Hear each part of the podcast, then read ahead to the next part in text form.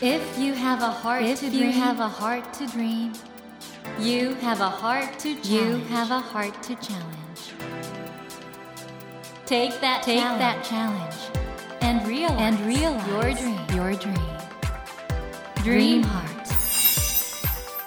ドリームハート政教新聞がお送りします皆さんこんばんは森健一郎です 東京 FM のスタジオから全国38局ネットでお届けしています。ドリームハート。この番組は日本そして世界で活躍されている方々をゲストにお迎えしその方の挑戦にそして夢に迫っていきます。さあ今夜も大変な天才がスタジオに降臨しております。デジタルアート集団チームラボの代表猪子敏之さんです。こんばんは。こんばんは。今週も来てくださって嬉しいです。ありがとうございます。でも先週来てたからねとりあえず身柄は確保してるってことで。安心してるんですけど、はい。あの猪子さんあのチームラボの方々は、はい。猪子さんのスケジュールってどうやって確保してるんですか？ちょっと分かってないですね。はい？秘書の人が、はい、スケジュール調整してくれてちゃんと大丈夫なの？確保されてるの、はい。だってどこにいつフラフラ行くか分かんない感じじゃない？いや、結構ね、本当ずーっとね、スケジュール入れられたことやってます。本当に？はいはい。そうですか、はいえじゃあちゃんとそこはおとなしく？はい。もうなんか、目の前にあることのみに集中するっていうタイプなんで、あってことは逆に次が何のスケジュールかとか？全然知らないです。分かってないの、全く分かってないです。本当に、はい。今日は何があるかとかも分かんないです。ここ今日の車乗ったらうんここ着くじゃないですか。うんで、ここが何なのか知らなかったです。こ東京 FM って知らなかったの、そうそう。今教えてもらいましたよ、お姉さんに。うんここは東京 FM です。なんか不思議な人だよな。この天才の子がですね東京お台場の森ビルデジタルアートミュージアムエプソンチームラボボーダレスそして豊洲のチームラボプラネッツ東京 DMM.com それぞれチームラボボーダレスチームラボプラネッツということで。これもう今入手困難って噂聞くんですけど。もうね、ボーダレスの方はうん。6月21日オープンしたんですけども、もうオープン前に7月中がソールドアウト、はい、で7月末までもソールドアウトしていて、うんで8月中ももうあと1週間以内ぐらいに全部ソールドアウトするんじゃないかって。そうですね現時点ですね。今これはいオンエアが8月18日ですからね。8月18日ですね。だからそろそろ9月ソールドアウトしてるかもしれないです、うん。でプラネッツは夜中までやってるんですけども、うん。夜中はもちろん空いてるんですけども、うん。普通の時間帯はソールドアウトしていて。ちょっと本当大人気になっちゃってる。そうですね。ね。はい、それは嬉しいですよね。そうですね、うん。はい、どうですか？お客さんの反応見てて想定外のこととか僕ねあんまり見ないんですそうですよね。失礼しました。見ないですよね。それだけ自信があるってことですよね。いやそんなことないですよ。自信はないんですけどただ自信ないんでずーっと作ってるんですけど本当に自信があるわけではないんですね。自信ないから作り続けてんだ。そう、まあ、自分がどういう大会になるかっていうことに興味があってその自分がこう成したいこととうん。成したいことはまあ概念的なことなんで、ううそれとまあいい体験っていうのが両立できたらいいなっていつも思ってるんですね。なるほど、はい。今週も猪子語録がもう満載というかもうすごい神回になる感じがもう今出演してるんですけども。ということで今夜もデジタルアート集団チームラボの代表猪子敏之さんをお迎えしてお話を伺っていきます。猪子さん今夜もどうぞよろしくお願いします。よろしくお願いします。我々は今チームラボプラネッツにいるのですが。おこれは本格的に膝まで来ました水が。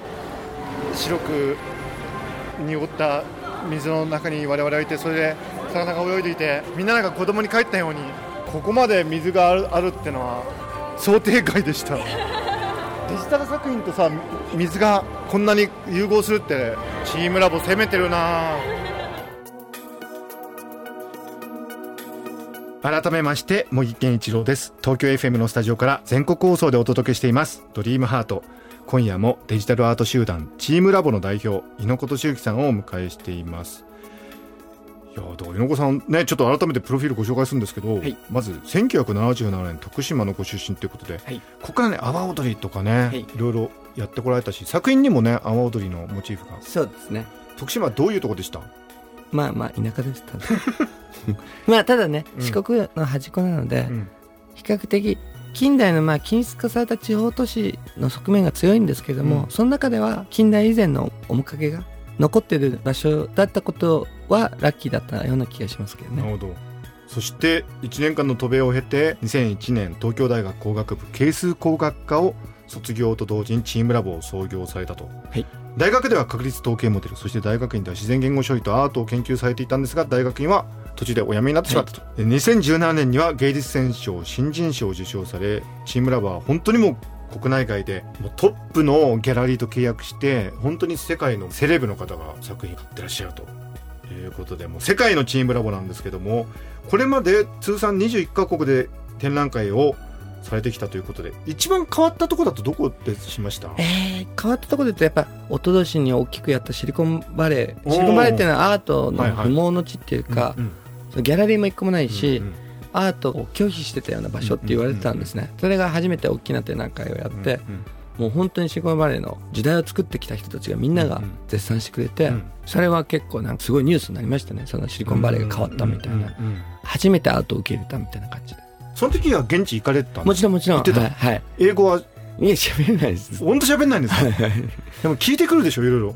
いやまあその海外ではチームラボというアーティスト名なんで、うんうん、僕の顔とかそんなに知らないので。じゃあ密かにそこら辺歩き回って？そうですね。誰も気づかないですね。ニコニコしてたんですか？はい。ああ。猪子さんはまあでもね子供の時ってどんな感じだったですか？どんな感じなんだろうな。まあジャンプ読んでファミコンして、うん、あとは、まあ、絵描くのも普通に。普通の子供が好きなことみんな好きですね。え絵も描いてたんですね。普通描くちっちゃい頃って そうだけ。どいやつまり我々としては猪子さんが今あまりにも普通じゃないので、はい。はい、その頃も普通じゃなかったのかなと。まあ分かりやすい話で言うと、うん、地元のね近所の小学校行ってたんですけど、うん、小学校の裏庭がねそのお城があった山で、うん、そういう関係で原生林なんですね。で原生林ってやっぱすごい珍しくて、原生林のお山で、ちっちゃいお山なんですけど、まあちっちゃいおかげでそこでよく遊んでたんですね、はい、山で、はい、で道なき道を行ったりホラー穴みたいなの見つけて秘密基地作ったり、なんか掘ったりすると瓦が出てきたりするんですけど、あのお城があったんでそれを掘って瓦見つけたりザリガニ取ったりそういうとこで遊んでたのが良かったんじゃないかなと思ってて。じゃそういう経験が今の作品にも生かされてそうなんじゃないかなと思ってことですよね、はい、将来その子何やろうと思ってたんですか？大人になりたくなかったですね。え大人になるのが嫌だったの？嫌だったですね。すっごい嫌だった。えじゃあ大人になって何かしようとかそういうこともあんまり考えてない全くなんか夢とか聞いてくるのが意味が分からなかったあの野さん、はい、この番組のテーマは「ドリームハート」という 夢がテーマなんですけどね、子供の頃は夢ってのはあんまり何言ってんだろうと思ってました、ね、でもほらよく文集で書かされるでしょ。そうそれがもう苦痛でしょうがなかったですね、うん、だってこんなに不確実な社会において、うん、未来を今決定するって何をさせてんだろうと思ってましたね、うん、ああ逆にだから世の中が不確実だということは見えてたってことですね。そうですねもはやどういう神経でさしてるのかもう理解不能すぎましたね。ま あ言われてみればそうだね。そうなんだけどなんとなくみんな納得して書いちゃうもんね。うん。書けなかったです。だから覚えてます。書けない自分を覚えてる。今でも。鮮明に。どうしたの？でもまあ大人が望んでることはどういうことかなんとなく分かるって、うんうん、実家を継ぐ継ぎたくなかったんですけど、うん、親が歯医者だったので、うん、例えば小学6年生の卒業文集に10年後の自分で書かされるんですね、うんで10年後で22歳じゃないですか、うん、でも歯医者に絶対なりたくなかったんですけど、うん、まあなんとなく歯医者になるとみんな周りは思ってたので、うん、まあ10年後は22歳なんであまだ大学生だなと思って歯科大学に通っていますって書いて ちょそれ家継がなくてよかったの？いやもう絶対継ぎたくなかったのででもまあそれを小学校ぐらいから言うのもねいやっていうか誰が継いでるんですか？いや一人っ子だったんで亡くなるんです亡くなっそういうもんですね世の中ってね。そうか。え親なんか言わなかったいやもうすごい大変でしたね。高校3年生の時は。もう継がないっていうのは分かった、うんうん、最終的に明示化されますよね、うん、その時はまあ結構大変。今は何か言ってますか？いやもう本当に聞かないんだっていうの分かるじゃないですか、うん、それでもう諦めますよね。今でもこれだけ活躍してるんだから逆に嬉しいんじゃないんですか？まあ今となってはそうかもしれないですね、うん、あ途中は大変だったんだね。そうですねへえ猪子青年にそんな物語があったんだな。そしてチームラボの創業ってことになるんですけどもこれも大学時代なんですよね。係数工学科もうこれは本当工学部の名門中の名門ですけどここの同級生仲間5人で立ち上げということでなんで作ろうと思ったんですか？何か作りたかったんですね。はいはい。まあ自分はただのね田舎者で東京出てきてで別に特別ね自分一人の力でね人類に影響を与えられるようなものをね作れるほど天才じゃないことも分かってるわけですよね。自分自身で。で何か違ったプロセスでうん、それは何か新しい時代は共同的創造の時代なんじゃないかなと思って。あその時もうすでに思ってたんだ。はい思ったんですね。で本当にチームラボってだからそのままですね。共同的創造の場なんで、うん、でそれ5人で作ったということで、はい今その5人は猪子さん含め全員まだいらっしゃいます？一人だけね別れて、うん、今その人はロボット作ってますけどね、うんうん、であとの4人はまだ社内そうですね。創業メンバーってことでいる、ということなんですね、はい。はい、でも最初はどこに場所っていうかオフィス置いたんですか？いや本当の本当は一番初めに自分のねアパートに大学のそばのアパートに。猪子さんのアパートにはい。置いたの？じゃあコンピューターとか？まあまあ本当に普通にみんな一人一人ノートパソコン持ってるあそこから始めて、はい、はい、そうか。えいつぐらいから会社が急成長を始めたんですか？なんか僕はやっぱりサイエンスとアートが好きだったんですね、うんうん、でサイエンスっていうのは世界とは何か、アートっていうのは人間にとっての世界とは何かのような気がしていて、うん、僕はやっぱり最終的に世界とは何かよりも人間にとって世界とは何か人間とは何かそういう方にね興味があったんですね、はいはい、それでアートを作りたい。まあそれが何なのかもう人間とは何かも全然わからないし、うん、そもそもなんか美しいとかちゃんと説明がつかない、うん、でアートってなんか人間が自らね美の概念を拡張する行為じゃないですか、うん。もう分からないことだらけじゃないですか、うん、だからなんか作るプロセスを通して何か知りたいなと思ったんですね。でまあ作ってたんですけど出口はなかったので、うん、普通のテクノロジーとクリエーション使って企業の仕事してたんですね。でそれが日本では先に少し有名になって、成長したんだね、はいちなみにですね、うん、暴露しますけれどもどれぐらい誰にも相手してくれてなかったかっていうと、うんうんうん、初期のね2004年ぐらいに作った作品があって、うん、でも出口がなくて僕勝手に茂木さんのファンだって、うん、茂木さんなら分かってくれるんじゃないかって勝手に思い込んでいて、うん、まあ、ちょっと危ない人ですよね。うん、それで、僕、表参道かなんかで見かけたことあるんですね。うん、話しかけたことあります。嘘？本当？はい。ええー、どうなったそれ？それでね、まあ、茂木さんちょっとお忙しそうで、ちょっとだけ画面見せてね、おお、頑張りな、みたいな感じでどっか去っていきまそう？え、何見せてくれたの？多分ね、水墨画の映像だったと思うんですけど、その後、その、その作品がすごい後にデザインウィークさんとかで、使われたりした作品なんですけど、多分すっごいお忙しそうで。いや、俺時間がきっと、でも俺なんとなく今ね、ビジョン的に浮かんだ感じする。なんか表参道かなんかどマジっすか？そうそうそう。えー、その時の幻の出会いが。面白いでしょ。え、ってことはね、うん、その時にすでにアート作ってたってことは、はい、このチームラボのアート担当は猪子さんだったってこと？そうです、そうです。はい。やっぱり絵とか描けるんじゃない？いや、それは仲間とね、一緒に。いや、これだから、あの、世の中ではね、チームラボの謎っていうのがあって、猪子さん、もちろん係数工学科だし、はい、テクノロジーあれなんだけど、はい、猪子敏之のアートの部分っていうのはみんな知りたいと思ってるわけよね。はい。はい、だからもうアートがあるってことだよね、ものすごく最初から。結構、猪子さんの中に。創業した時から作ってました。ってことは、書けるってことでしょ？いや、書けないんですね。本当本当そんな大した。はい。謙遜してるんですね。謙遜じゃなくて、書くっていうより、コンピューターで作っていくので。はい、書いたりはあんまりしないもちろんそうですけど、はい、美的センスっていうか、チームラボのアートディレクション的なところで、猪子さんがギリギリどこまで詰めていってんのかってのいや、もう、もうすごい詰めてます、あ、詰めてんだやっぱり。はい、もう秒的に。やっぱり。ってことは、社員の顔は分かんないけど。ええー、分かります。顔は分かります。名前は分かんないけど。名前は抜けたりします。アート作品のクオリティはもう猪子さんが詰めていってるんだ。そうですね。それが分かっただけで。ずっと働いてます。本当に。本当大変だね。病的に働いてるだってあれだけの作品の質感を詰めていこうと思ったら、ものすごい作業で、すごい時間量になるんで。はあ、そうか。そんな猪子さんなんですが、そこまでね、質感をこうやって突き詰めていってるから、あの統一感っていうのが生まれる。まあ、だね。と、まあ、ベースのコンセプトが、うん、もちろん自分が中心になってやってるので、うん、やっぱコンセプトと最終的なっていうのは、はい。で、あの、チームラボボーダレスの世界で、いろいろ入り混じるじゃないですか。はい。あれもその統一感がないと入り混じれない？そうですよね。やっぱり、すごい長い年月で、それこそその、廊下を歩いてた作品とかって、もともとは、まあ、2004年の作品のリメイクなんですよ。だからそういう、すごい積み上がって、やっとあれがなし得るというか、いきなりなし得るわけではないので、それは何らかの言語を超越してね、何か繋がってるんだと思うんですね。だからチームラボボーダレスは、年月隔ててるわけだから、それでも質感が、基本的に何か共有してるからこそボーダレスになれるという。はい、そうじゃと、だって違和感生まれちゃうもんね。ねはい、あ、なんか、あ、こっち向いた。あ、こっち向いた。触るとこっち向くわ。すごいなやっぱり猪子さん。そしてその猪子さんが今一押しのチームラボの展示があるんですって。はい。2つあるんですけど。2つあるの？ね、2つはパリで大きい展覧会やっていて今ちょうど。でもすっごい人来てくれてるんですね、うんうん、ただその話はまあ置いといて、うん、パリなかなか行けないとパリはいつまでやってるんですか？パリ9月上旬までまでやってるんですね。はい、はい、1日5 6千人ぐらいすごいじゃんはい来ていただいてて。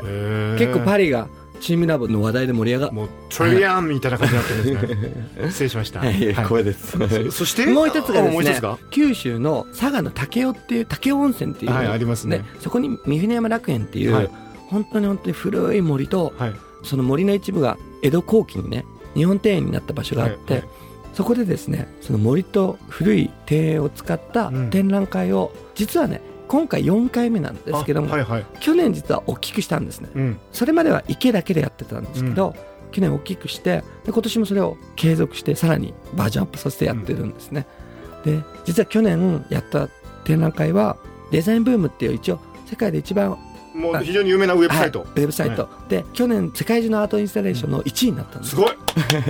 これはすごいですね。世界で1位になったんですねすごい。だからそういう本当にね古い森、うん、どれぐらい古いかっていうと樹齢3000年の大クスがあったりするような森で,、で山も名前が神話の時代が出てくるんですね、うんうん、でそういう古い森と江戸時代にお庭になった部分とが少し境界ない形で森でお庭が続いてて、うん、例えば行基とかもね行基って奈良の大仏を作った人が1300年前にその森の洞穴で五百羅漢を掘ったりしてる洞穴があったり。で時代時代に合わせていろんな人たちが自分を超越した存在に対して何か意味をまあ勝手に見出して五百羅漢掘ったりお庭にしてみたり。場なんだよ、ね、そうそう。そういう場だと僕は勝手に思っていて、うん、何か縁があってその場にたどり着いて自分も何かこう自分の生命って多分すごい連続何十億年かの連続性の上にねあるわけですね、うん、もしくは自分が今生きてる瞬間っていうのもすごいいろんな連続性のもとでこのなんか飲み物一つとっても食べ物一つとってもすごい連続性のもとに存在できてるわけ。ですけれども、人間ってそんなに賢くなくて、長い時間とか認知できないんだと思うんですね。あと何か複雑な連続性も認知できないんだと思うんですね、でも何かそういう長い自然の営みと人の営みが続いてきた場所で何かをすることによって、うん、その認知の限界をほんのちょっとだけ超えられるんじゃないか何か感じさせれることができるんじゃないかみたいなことを思っていて、うん、その場で自分が何ができるかもちろんわからないんだけども何年か続けていく中でそういうことを何か感じれるような場合にねすることができたらいいなと思って続けてるんですね。これも僕ねいろんな人からこの竹雄の展示はすごいっていうふうに聞いてるんで、はいはい。僕自身も機会があったら行きたいですしこれぜひ佐賀県武雄。麦さん機械は作るもんですよ。わかりました。機械を作っていきたいと思いますが夜これをやってるということで、はいはい、夜。ぜひ皆さんお出かけください。本当に場がね、うん、いいんです。森もいいしお庭もね、まあ、ちょっとだけマニアックな話すると近代を作ったなめしばん作ったんですよね、うん、歴史的事実でいうと。でその近代を作ったお殿様の教育係だった人間が、ちょっとめちゃくちゃな人だったんですけど、めちゃくちゃすぎて何度も左遷されるんですけど、うん、最後左遷されても戻ることはないってなって作ったお庭なんです。なるほど。天才が近代を作った人間を育てた人が作ったようなお庭なんですね。本当はやっぱりだから何かあるんだね。自力というか、ね、はい、そこでチームラボがやってるってことなんだ、ね、はい。うん、そして猪子さんがもう本当に相変わらずそのすごい技術的に論理的に緻密な部分とその本当にぶっ飛んでる部分のこの同居がすごいよね。自分のことどう思ってらっしゃるんですか猪子さんは？自分のことどう思ってるか分かんないですね。聞きたいですね逆に。あんまり考えてないです。で周りの人いろんなこと言うでしょ猪子さんに。どうなんでしょうね。あんまり言わないんですあんまり聞いてない。いやいやチームチームラボの中ではみんななんて言ってるんですか猪子さんのこと。なんて言ってるんですかね。あんまり他人が自分のことどう言ってるかって気にならない？いや気になるねそう言われるとね。なるんだけど。なるんだけど、うん、なんて言われてるか知らない。井上さん本当にあのいろいろお話伺ってきたんですけど、はい、まあね小学校の文集で将来の夢を聞かれるのが嫌だっていうふうにおっしゃってましたが、はい、あのこの番組は一応 ドリームハートということで、はい、えっ、とゲストの方の夢を伺うことになってるんですけど、井上さん夢なんですか？今ねこうやって何かを作れてることは本当にラッキーだと思ってるしそれが作ることを通してねもっと何か人間を知りたいし人間にとって世界とは何かっていうのをほんのちょっとでも知れたらいいなと思ってるし、そういうことがね、これからも継続できたらね、いいなと思ってるんですね。で、何か人生を通してね、ほんのちょっとでもね、人類に意味があるようなことができたらね、それはいいなと思ってるんですね。ありがとうございます。もうすでにやってくださってると思いますけどね。あの、井上さん、最後にですね、チームラボファンの人が聞いてるんですよ。そしてこのラジオをお聞きになってるリスナーの皆さん、はい、はい、何かメッセージをお願いします。お台場のチームラボーダレスと、豊洲のチームラプラネッツと、九州の神様が住まう森に来てください。はい、ありがとうございます。ということで、本当皆さん行ってくださいね。本当に僕自身も行きましたけど、チームラボボーダレス、チームラボプラネッツ、本当に素晴らしいです。ということで、森健一郎が東京 FM のスタジオから全国放送でお届けしています、ドリームハート。今夜もデジタルアート集団チームラボの代表、猪子敏之さんをお迎えし、お話を伺いました。猪子さん、素晴らしかったです。あの、猪子節。光栄ですよね。またぜひ、あの、はい、チームラボも猪子さんもおそらく進化し続けると思うんで、はい、またちょっといらしてください、将来。はい。よろしくお願いします。呼んでくださってありがとうございます。ありがとうございました。Never let, never let go of that dream. Never forget, never forget that heart to challenge. Dream heart. 茂木健一郎が東京 FM のスタジオから全国38局ネットでお届けしてきました「ドリームハート今夜もデジタルアート集団チームラボの代表猪子敏之さんをお迎えしましたがいかがでしたでしょうか？うん不思議な人ですよね猪子さんね。僕はあのやっぱり脳科学を研究していて人間の個性の素晴らしさということをねいつも考えてるんですけどやっぱね猪子さんは本当に個性がすごいですよね。あの論理的で緻密な頭脳とバーッとねどっかに飛んでいってしまうような発想力。これが一人の人の中に共存しているとこのことの意味ですよね。でその猪子さんが本当に魂を込めて一つ一つ作り込んで最後までね完成させたその作品があのチームラボの作品。みんなで協力し合って創造性を発揮する。このねチームラボの作品が持っているメッセージは大きなものだと思います。ぜひ皆さんも機会がありましたらチームラボの展示見に行ってみてください。さてドリームハートのホームページでは毎週3名の方に1000円分の図書カードをプレゼントしています。番組へのご意見などメッセージをお書き添えの上ドリームハートのホームページよりご応募ください。お待ちしています。さあ来週のお客様は先日東京飯田橋にオープンしました世界が注目しているレストランイヌアのヘッドシェフトーマス・フレベルさんをお迎えします。フレベルさんは世界で最も有名なレストランの一つであるノーマで研究開発を務められたトップシェフでした。そのフレベルさんがどんなレストランをオープンさせたのかどんなお料理が出るのか詳しく伺っていきたいと思います。私も非常に楽しみです。どうぞお楽しみに。それではまた土曜の夜10時にお会いしましょう。ドリームハート。お相手は森健一郎でした。ドリームハート。政教新聞がお送りしました。